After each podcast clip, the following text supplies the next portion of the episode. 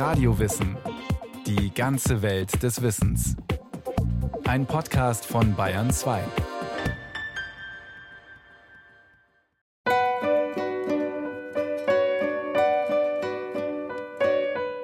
Manchen Menschen fällt das Leben leicht. Sie leben in stabilen Partnerschaften und haben einen verlässlichen Freundeskreis. Sie kommen selbst nach schweren Schicksalsschlägen wieder auf die Beine und vertrauen darauf, dass das Leben es grundsätzlich gut mit ihnen meint. Anderen Menschen hingegen geht das Leben schwerer von der Hand. Sie suchen immer wieder nach einem passenden Partner, haben Sehnsucht nach Nähe, gleichzeitig aber auch große Angst davor. Sie fühlen sich schnell zurückgewiesen und haben manchmal das diffuse Gefühl, dem Leben nicht gewachsen zu sein. Worüber die einen offenbar verfügen und die anderen nicht, ist psychische Sicherheit. Und wie wir sie erlangen, das haben sogenannte Bindungsforscher in den letzten Jahrzehnten systematisch untersucht.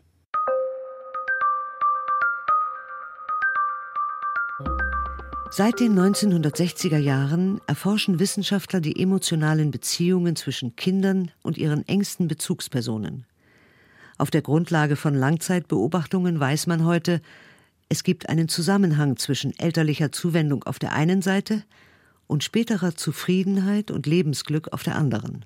Das ist mittlerweile eine ganz etablierte wissenschaftliche Meinung, weil sich doch immer wieder zeigt, dass eben die Emotionalität, also so eine Art emotionale Grammatik, die man durch die erste Bindung ja erlernt, dass man zum ersten Mal Liebe empfängt und auch Liebe gibt, dass das so eine Art Grammatik im Gehirn fixiert, und diese Grammatik wird dann sozusagen ein Leben lang dazu genutzt, um eben wieder Bindungen aufzubauen zu anderen Menschen. Professor Anna-Katharina Braun ist Verhaltensbiologin an der Universität Magdeburg. Gemeinsam mit Kollegen anderer Disziplinen, Hirnforschern, Psychologen, Sozialpädagogen, beschäftigt auch sie sich mit der Frage, was sind das für Ressourcen, mit denen manche Menschen scheinbar schadlos selbst durch schlimme Krisen manövrieren? Was zeichnet die Lebenstüchtigen aus, die Stehaufmännchen sozusagen, die immer Licht am Ende des Tunnels sehen? Das Forscherpaar Karin und Klaus Grossmann hat in mehr als vier Jahrzehnten Pionierarbeit über 100 Lebensläufe dokumentiert. Wir haben also wirklich im ersten Jahr in den Familien zehn Stunden etwa pro Familie die Kinder mit drei Monaten, sechs Monaten, neun Monaten beobachtet. Dann haben wir sehr genaue, kontrollierte Beobachtungen gemacht, als die Kinder ein Jahr alt waren, als sie 18 Monate alt waren mit Vätern.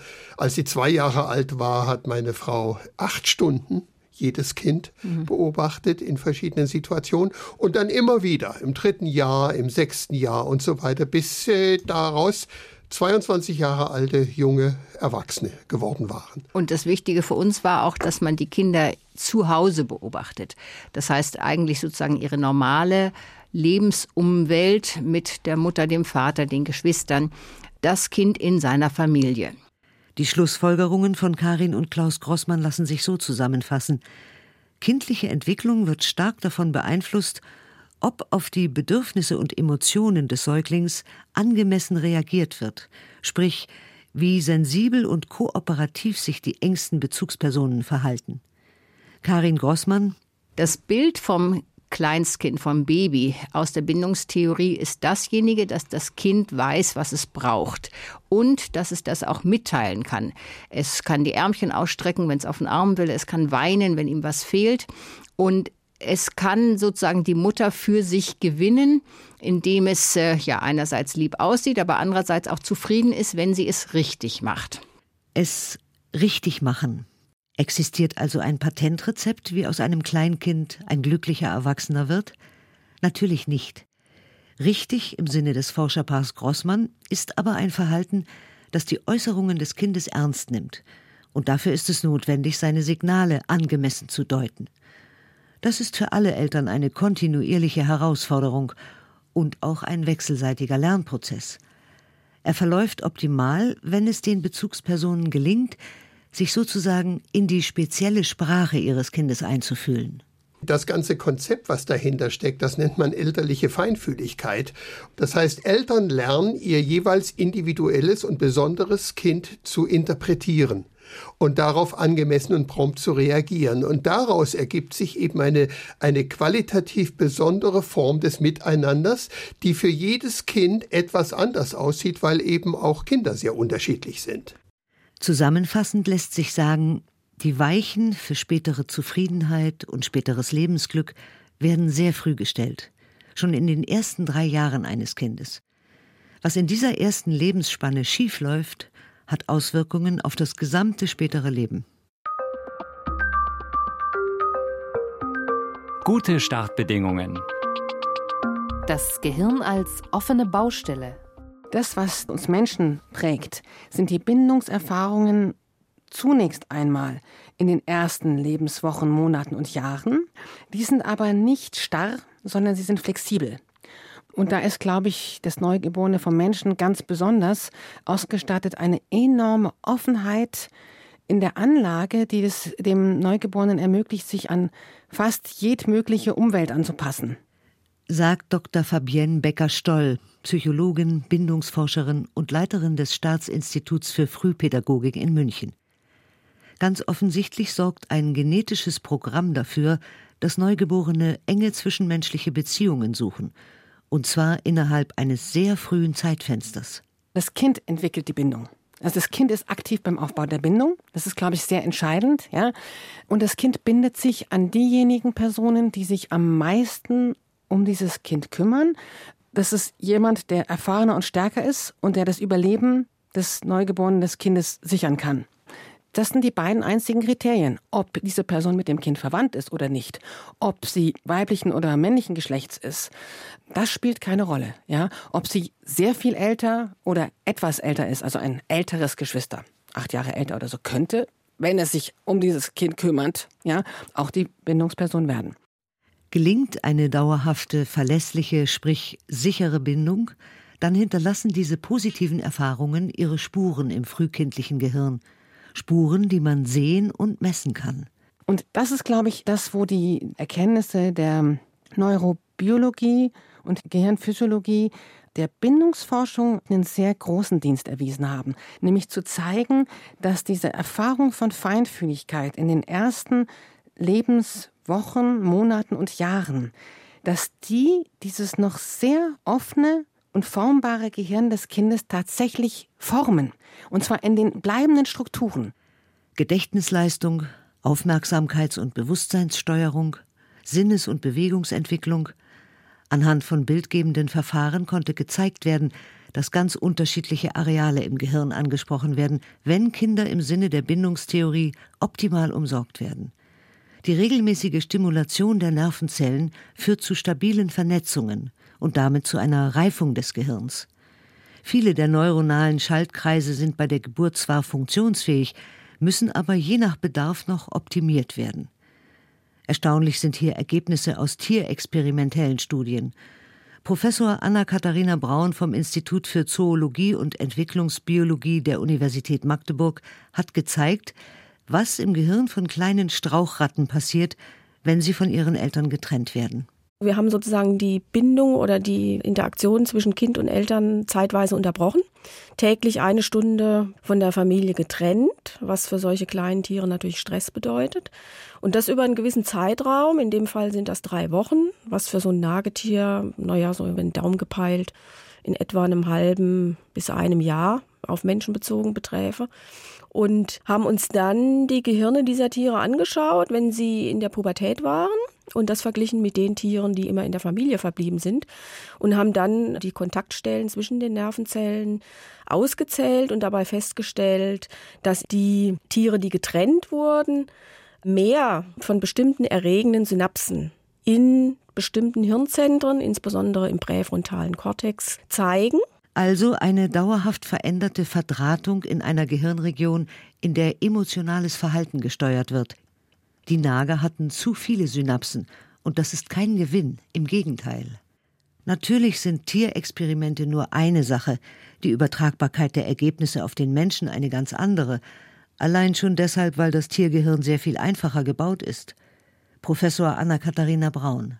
Dennoch hat es schon die Hauptbestandteile, die uns interessieren, also den präfrontalen Kortex und die limbischen Zentren. Das heißt also, man kann das so sehen, dass quasi das Rattengehirn der Volkswagenkäfer ist oder der Trabi und das menschliche Gehirn ist dann der Formel-1-Rennwagen. Das heißt also, es ist nichts neu erfunden im menschlichen Gehirn. Das ist alles sozusagen eine Weiterentwicklung und eine Optimierung. Und insofern ist die Übertragbarkeit ganz gut.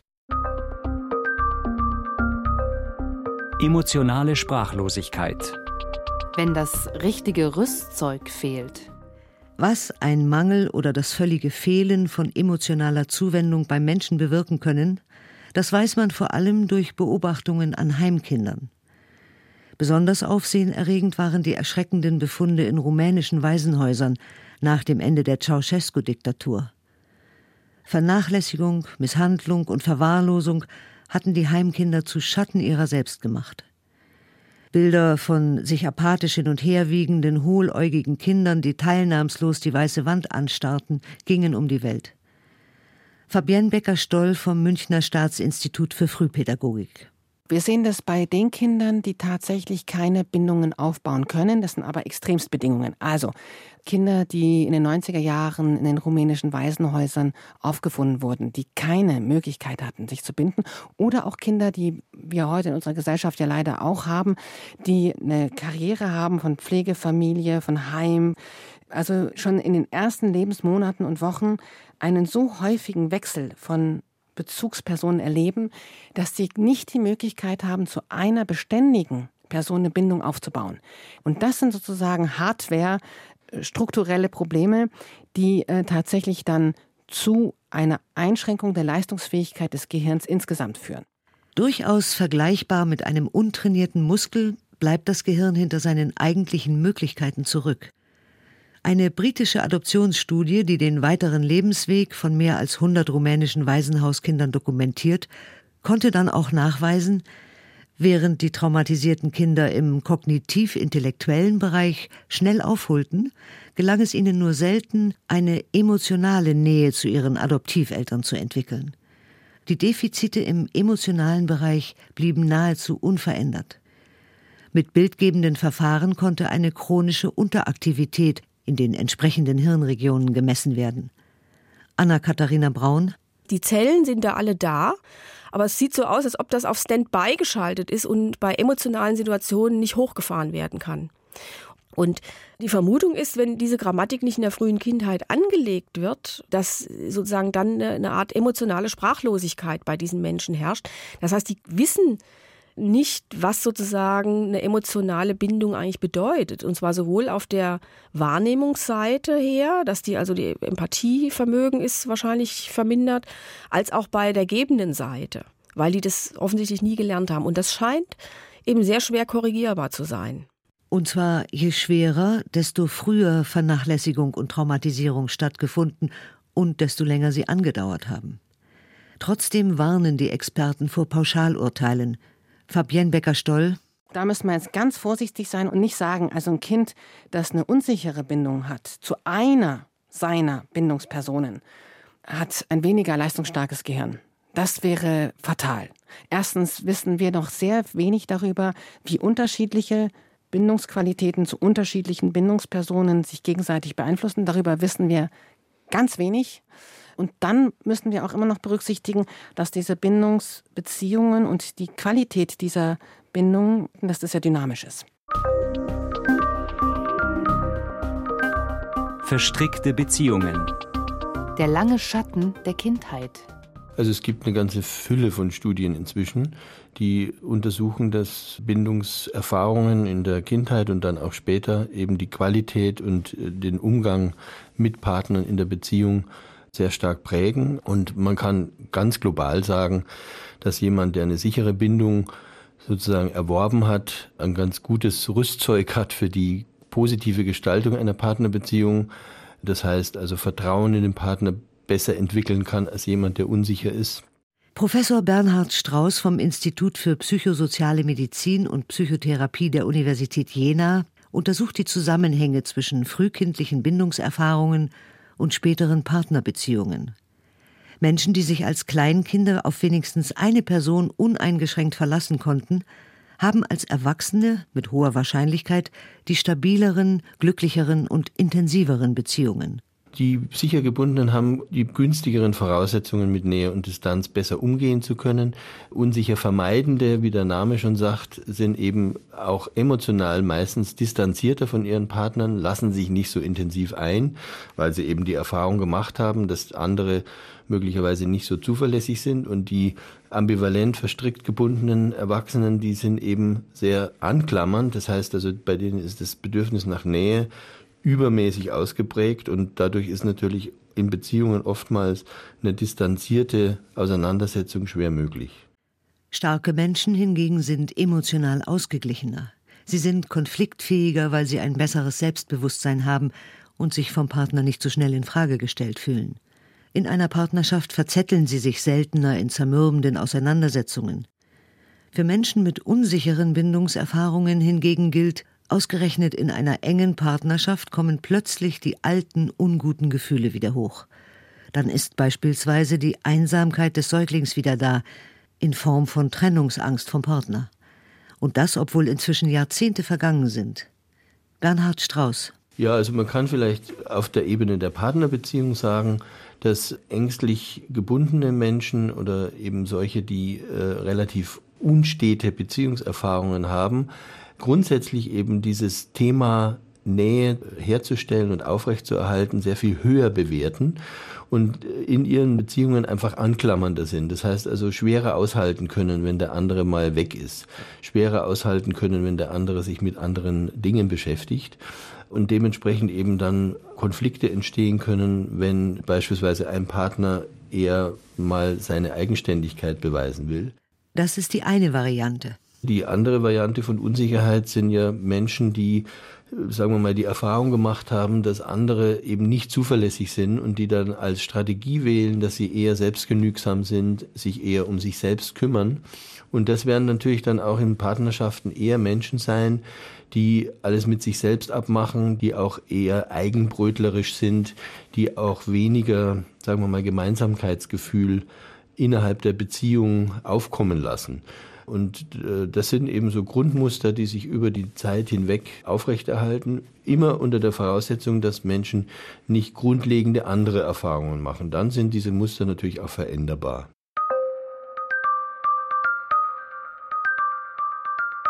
Der sichere Hafen. Ein Schutzfaktor fürs ganze Leben. Die Bindungstheorie kommt zu einem vorsichtigen, aber durchaus dramatischen Schluss. Schätzungen des Münchner Staatsinstituts für Frühpädagogik gehen davon aus, dass in Deutschland nur etwas mehr als die Hälfte aller Kinder eine sichere Bindung mit auf den Lebensweg bekommt. Dabei ist das, was Kinder brauchen, durchaus kein Buch mit sieben Siegeln. Immerhin über 50 Prozent der Eltern machen, auch ohne sich dessen bewusst zu sein, genau das Richtige.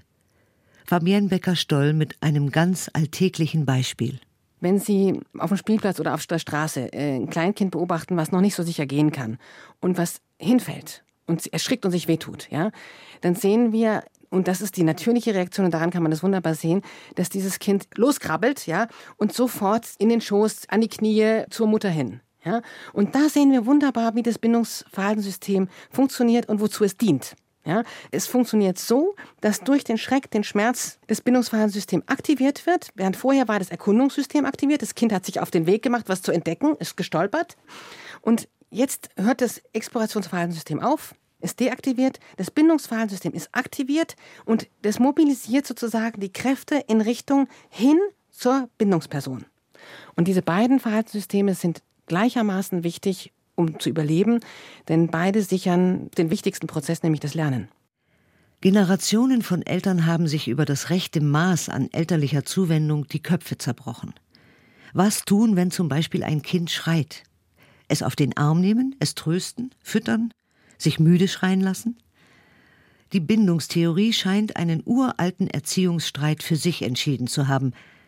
Kinder, deren Eltern zugewandt und prompt reagieren, weinen nicht nur weniger, sie sind auch insgesamt konzentrierter und in Konfliktsituationen sozial kompetenter. Denn sie haben verinnerlicht, dass sie mit ihrem Verhalten etwas bewirken können. In diesem Zusammenhang kritisiert die Bindungsforscherin Becker-Stoll auch eine Tendenz unserer Gesellschaft, zu großen Wert zu legen auf die intellektuelle Frühförderung des Kindes. seine emotionalen Bedürfnisse aber weniger wichtig zu nehmen. Im Sinne der Bindungstheorie sollte es genau umgekehrt sein. In meinen Vorträgen versuche ich klarzumachen, dass es keinen Sinn macht, Kleinkinder in den ersten Lebensjahren bilden zu wollen in einem Sinne, wo man sie zu kleinen Wissenschaftlern macht, wenn man ihre Bindungsbedürfnisse nicht berücksichtigt. Ein Kind, das unter Trennungsschmerz leidet, das sich fremd und verlassen fühlt, ja, das will nicht erkunden und entdecken und verstehen und lernen, sondern das will nur eins, zurück zu Mama. Und Deswegen macht es keinen Sinn, teure Experimente aufzubauen und Kleinstkindern zu zeigen und womöglich dann noch das Händchen zu nehmen und es auf den Knopf zu drücken, sondern um zu lernen, brauchen kleine Kinder im Grunde nur eins, die Liebe von ihnen vertrauten Personen. Urvertrauen und psychische Sicherheit sind eben nicht nur ein schönes Beiwerk. Sie sind die erste und grundlegende Voraussetzung dafür, dass Leben gelingen kann.